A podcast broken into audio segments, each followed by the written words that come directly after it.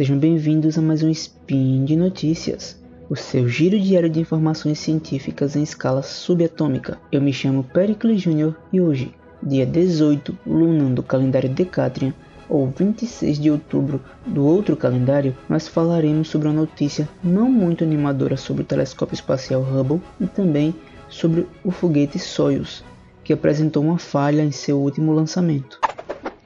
Speed Notícias.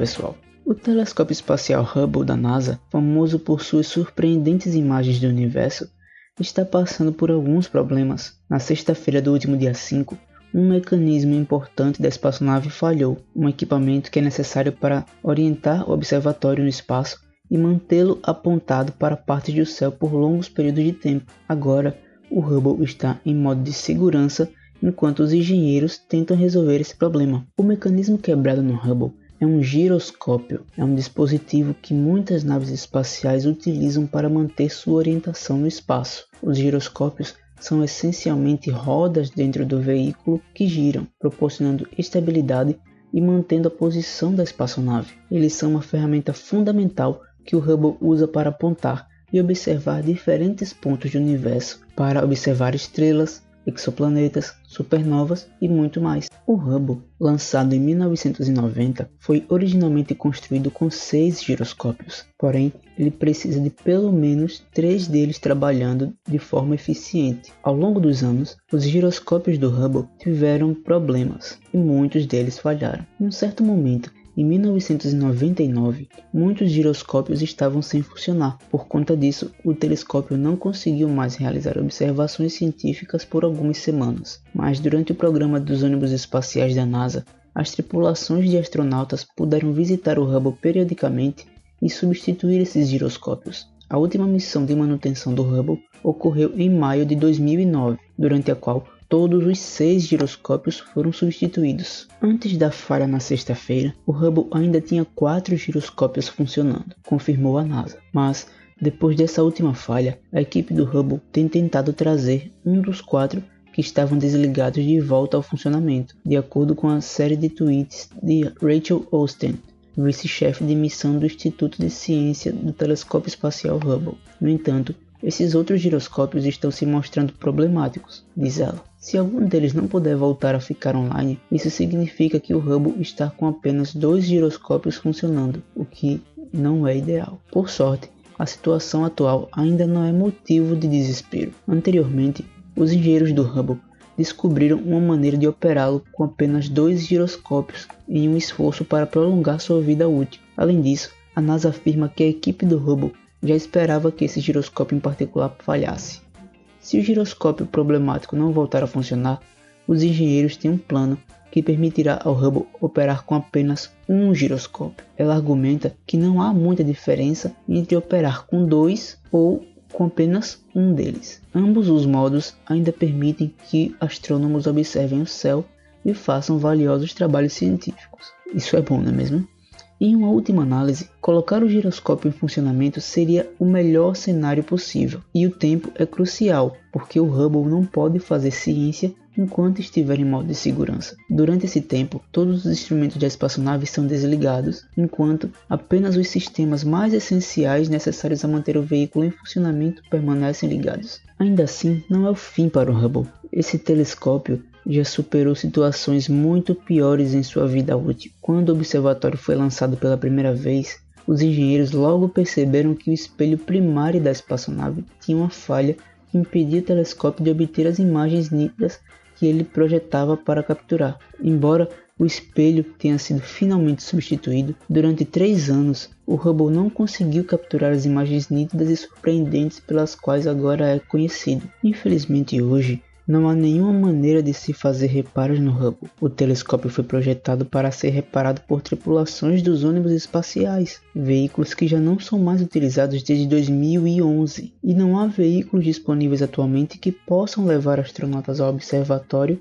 e consertá-lo em órbita. Alguns consideraram o envio de naves espaciais robóticas para o serviço, mas nenhuma delas deu certo. No ano passado, o The Wall Street Journal informou que o governo Trump estava considerando um plano para enviar uma tripulação ao Hubble em uma espaçonave comercial chamada Dream Chaser, sendo desenvolvida pela Sierra Nevada Corporation. No entanto, esse voo não foi reconhecido oficialmente e não houve nenhuma atualização desde o relatório original do Wall Street Journal. A menos que um real plano para enviar uma nova espaçonave ao Hubble para consertá-lo seja criado, o telescópio acabará ficando inoperante se todos os seus giroscópios falharem. E mesmo que permaneçam ativos, o Hubble está caindo aos poucos. O telescópio orbita a Terra a cerca de 500 km de altitude, mas sua órbita decai com o tempo graças a pequenas partículas da atmosfera superior da Terra que bombardeiam a espaçonave e arrastam-no para o nosso planeta. Além disso, o Hubble não tem nenhum propulsor a bordo, por isso não pode se elevar a uma órbita ainda mais alta. A maioria dos modelos mostram o Hubble voltando à Terra naturalmente na década de 2030, de acordo com a Space.com. Vamos agora à nossa segunda notícia do dia. Bom pessoal, vamos agora à nossa segunda notícia, que infelizmente também não é lá das melhores. Na semana passada, um confiável foguete Soyuz FG apresentou uma falha em um de seus boosters dois minutos após a decolagem do Cazaquistão, nessa última quinta-feira, dia 11, forçando um cosmonauta russo e seu companheiro da NASA a abortar a missão, fazendo um retorno íngreme, mas seguro à Terra, a algumas centenas de quilômetros do local de lançamento.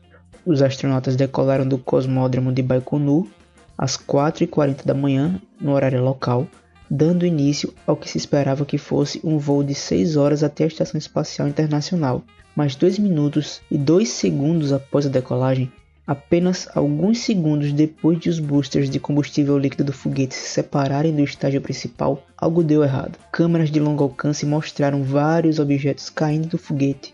As comunicações ar-terra com a tripulação foram interrompidas poucos depois de a cápsula que continha os cosmonautas se ejetar, seja porque a NASA ou a Agência Espacial Russa optaram por manter o circuito privado por causa de um mau funcionamento ou porque a cápsula simplesmente ultrapassou o alcance de seus sistemas de rádio. O módulo de descida da Soyuz pousou perto da cidade de Zekazgan, um local de parada familiar para reentradas e aterrissagens normais da Soyuz, a cerca de 400 quilômetros da base de lançamentos de Baikonur. Os astronautas chegaram em terra firme, sãos e salvos, graças ao bom funcionamento do sistema de segurança da Soyuz. Nesse momento, vocês devem estar pensando, certo, os astronautas passaram por um risco de vida muito grande, mas e daí? O foguete russo Soyuz é o único que pode levar astronautas à Estação Espacial Internacional atualmente. O perfeito funcionamento do sistema de segurança da Soyuz garantiu que os astronautas pudessem chegar em terra firme sãos e salvos. Porém, hipoteticamente falando, caso um acidente desse tipo venha a produzir vítimas fatais, isso pode colocar em xeque todos os programas espaciais que fazem uso desse foguete, podendo refletir no atraso em nossa exploração do universo. Mas ainda não há motivo para pânico. As agências espaciais já afirmaram que vão continuar utilizando o foguete Soyuz. Esse foguete está há anos no mercado e essa falha foi algo pontual e que ainda não deve refletir na confiança que as agências espaciais possuem nesse foguete. Infelizmente, por hoje é só, pessoal. Lembro que todos os links comentados estão no post e deixe lá também o seu comentário, elogio, crítica, declaração de amor ou mesmo um beijo para Xuxa. Lembro ainda que esse podcast só é possível acontecer por conta de seu apoio no patronato do SciCast, tanto no Patreon quanto no Padrim. Um grande abraço, olhem sempre para as estrelas e até amanhã.